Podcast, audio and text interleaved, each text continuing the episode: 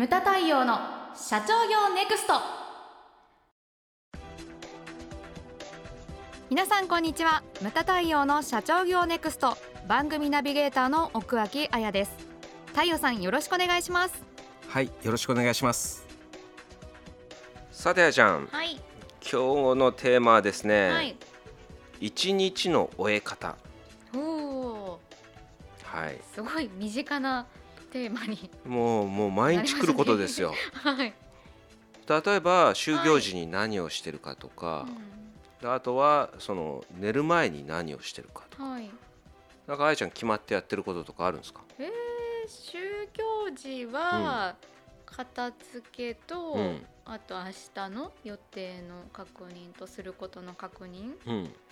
とかそんな感じですよ。まあそうだよね。はい、そんなに特まあそうだよね別なことしてないな。まあまあそうここにも書いてあるけど明日の準備。はい、あそうですね。それから、はいその内政の時間ってハセディ書いてるんですけどえー。内政とかってする？しないです。しないですか？そうですか、うん。一日単位ではしてないですねあんまり。まあ確かにね、うえっと私はですね、んはい。まあ、風呂入りながらしたりはするかな。でもほとんどしないですね。えやるとしたら、その私の場合ですよ公演の振り返りが多いということです、あそうですね。公演がある時にははいですね、。あ確かにあの私も勉強会の振り返りとかはうん。しますね。あの新幹線の中とかさ。ああすぐねすぐやっちゃう。振り返りタイプですね、はい。振り返りタイムですね、そうそうそういう感じ。でも普段はやらないかな、まあでも明日の準備っていうのはやりますけれどもね、はい。うん、だからそうそう。今日の振り返りっていうのは打ち合わせシートにあるけど普段やってないです、うん。だってそうじゃないですか。今日のことは終わったことなんですよ、そうなんです。はい、そんな昔のことは知らないぜと。明日？明日は明日の風が吹くぜ、はい。まあそれじゃいけないんですけどそれじゃいけないんですけれどもその公演の時とかはよくやってますね、うんうんうんはい。であと重要なのがあれですよ。自分を見つめ直す時間というのを持つということではい。すそう。これはですね私はよくやるんですけどね、うん、なんかやってそうなイメージが、まあやるんですけどねまあなんか着地が良くないことが多いですね。あそれは何ネガティブ シンキング。もうやっぱ自分ダメだもうダメだみたいな。あれやばいタイプじゃん。ハゼリやべえよやべえよ。になっちゃうことが多い多いんですだからそこで気づいてあ違う違うってこう戻すみたいな。るほどね。ななかなかそのうん。今あれじゃないですか。瞑想とかがブームになってるじゃないですか。あブームなの？ブームですよ。もう一大ブームですよ。だからそれもあってやったりするんですけど、まあ、なかなか自分を見つめ直すのは難しいですね。えどういうふうにやるの？なんか方法とかあるの？方法は、まあ、別にあんまり、まあ、特に決まったやり方はないですけど、まあ、決まっん適当にこうあこの間私え？アイソレーションタンクっていうのに入ってきました。何ですかそれ？瞑想をするために。あの普段普通のこう環境の中で、こうあぐらかいたりとかして、こう座禅組んで、うん。あの瞑想したりするのって結構なかなか難しいじゃないですか。でなかなかその悟りの境地にたどり着くことって難しいと思うんですけど、うん。あのですねアイソレーションタンクっていうものがありまして、まあ、ちょっと塩水みたいのが溜まってるタンクがあって、はい。その中に入ってガチャンってあの水着とかになって入って閉じるんですよ。それ寝た状態ですか？あそれ寝た状態で,、うん。でそうすると塩水なんでもうプカプカあーなるほどね。ですよね。うん。でこのなんか感覚がうん。なくなる感じですよね。を味わいながらこう瞑想をすると誰でも簡単に悟りの境地にたどり着けるみたいな。そういう導入法があるんですよ。はい。それをうん。やってきましたがあれはかなりあのいい感じにポジティブに終わることができる内観でしたね。うーん。それもなそれを内観と言っていいのかどうかはちょっとわからんけれども。面白かったです。ああなるほどね私はコテコテの内観をやった派ですからあねどどんな感じでですか？お寺でやりましたからね。お寺でですか？部屋の壁に向かってであのなんですかね屏風を立ててその中に入るんですよね。お部屋の角っこに。だから部屋四隅があるわけじゃないですか、で4人できるわけですよ一部屋に。で丸一日っすよ。いやきつい。でえっとえっとねそうこう年代に区切るわけですよね。その幼稚園に入園してから卒園するまでの間小学校低学年の間中学年の間高学年の間。あなるほど。で中学校高校みたいな、その段階でそのそのその段階ごとにその時はね母親について全員同じテーマでえー、と迷惑をかけてかけたことしてもらったこと自分がして差し上げたことこの3つだけ考えるんでメモ用紙も鉛筆も持っちゃダメと。頭の中だけで。あの考えて書いちゃうからはいはい。頭の中だけで。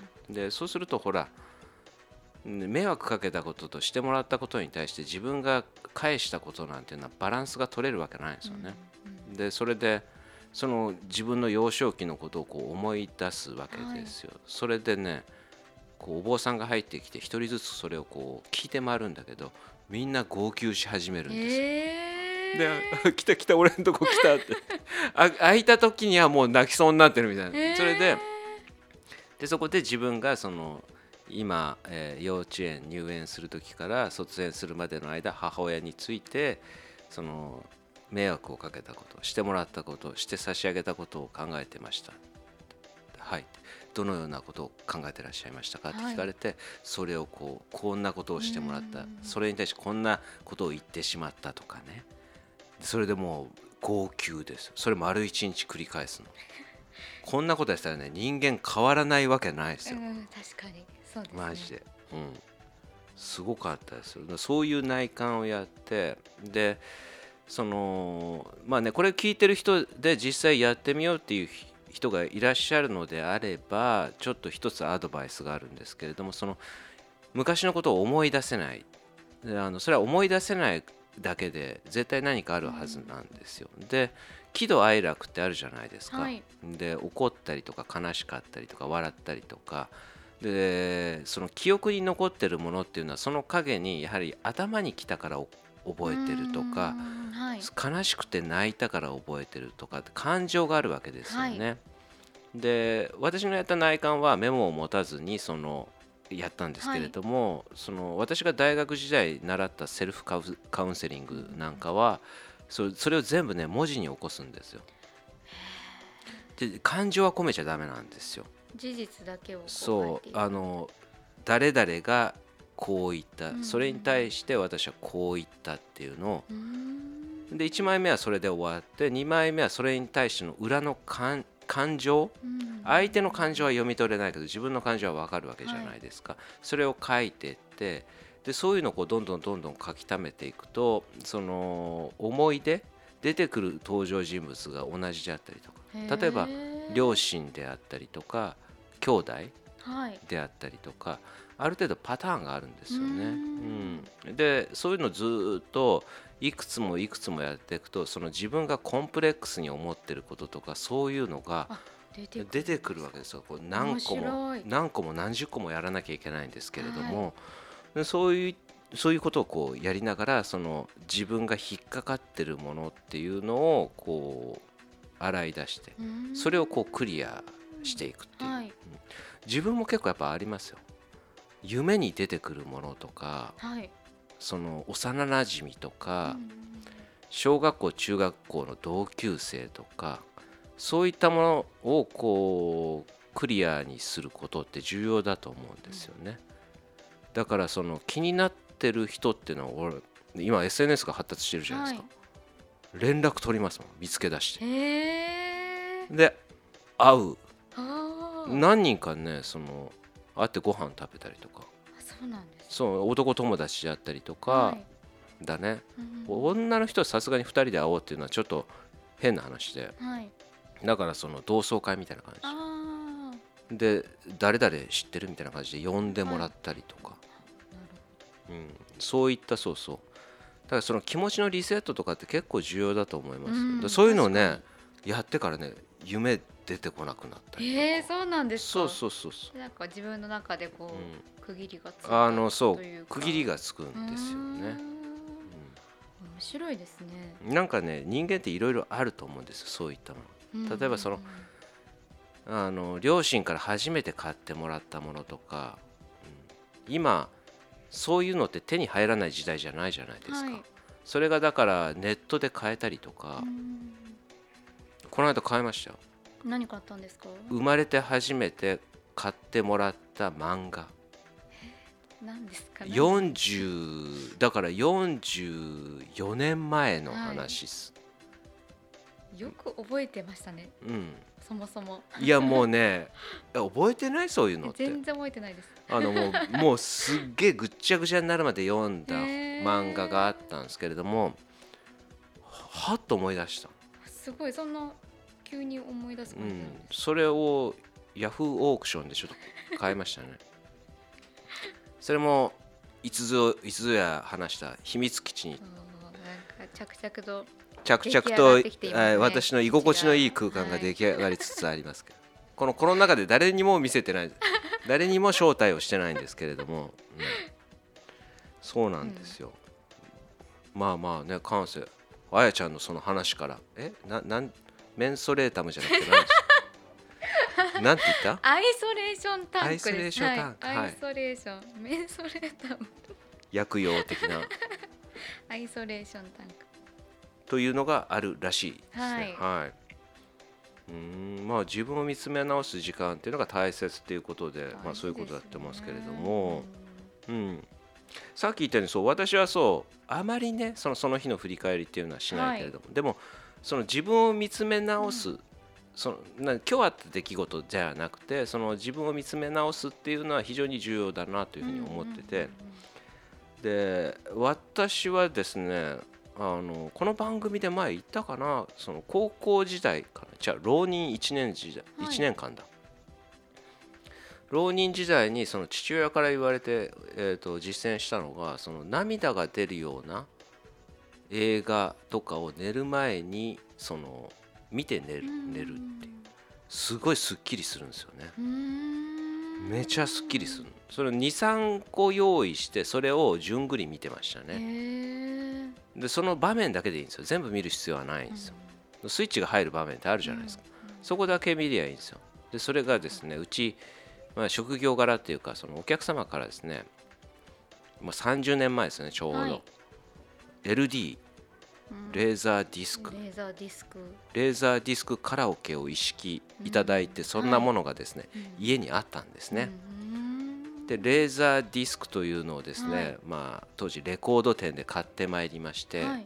それをこうプレイしてでねほらもうビデオじゃないから、はい。DVD がなかった時代なんですよ、チャプターでビデオと違うところですね、はい。チャプターうんうんでそこまでいけるんで、はい。だからその場面だけ繰り返し見てたっていう。ほうほうレーザーディスクだから擦り切れる心配もない。あなくでね。うん。レーザーカラオケだから音量もめちゃいいんですよ。へえそそんな違うんですか？もう全然違うんですよ。スピーカー。あモニターとかも全部一式になってるやつはい。でマイクもついてるみたいな、うんうんうんそうそうそう。ちょっと脱線しましたけれども、はい。学生時代そんなことをやってましたね。涙が出るような映画を見たりとか。だから感性を磨くそのねえー、と内観とかそういう話もあったけれども、はい。今ってその携帯があるじゃないですか、い。だからもっと手軽にいろんなことができると思うんですよ。はい。例えばほら音楽を聴いたりとか、その日の何が必要かってやっぱりその日のあれをリセットすることが大切だなって思うんです。